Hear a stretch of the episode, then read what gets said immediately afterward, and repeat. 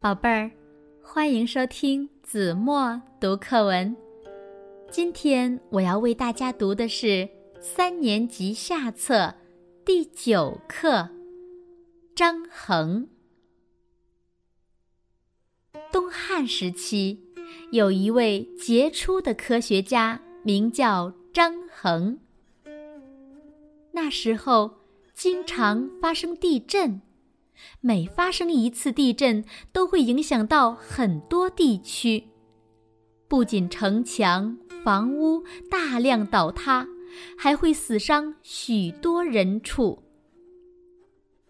当时，人们把地震看作不吉利的征兆，认为是得罪了上天的结果。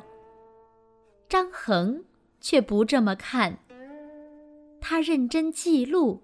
研究地震现象，经过细心考察和分析，发明了一种测定地震方位的仪器——地动仪。地动仪用铜铸成，形状像大酒坛，顶上有凸起的盖，四周铸有八条龙，龙头对准八个方向。每条龙的嘴里含着一颗小铜球，龙头下面蹲着八只铜铸的蛤蟆，仰着头，张着嘴，对准上面的龙嘴。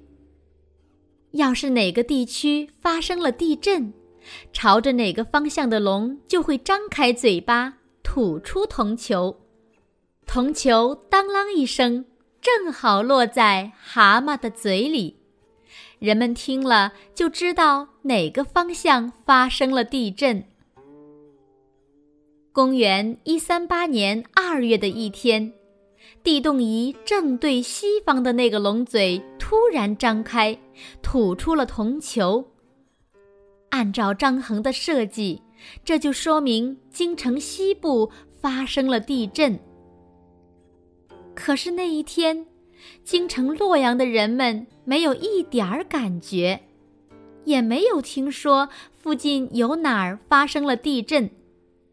大伙儿议论纷纷，都说张衡的地动仪是骗人的玩意儿，甚至有人说他造谣生事。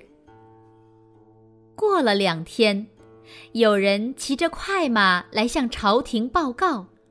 说，离洛阳一千多里的金城陇西一带发生了大地震，还发生了山崩。大伙儿这才信服了。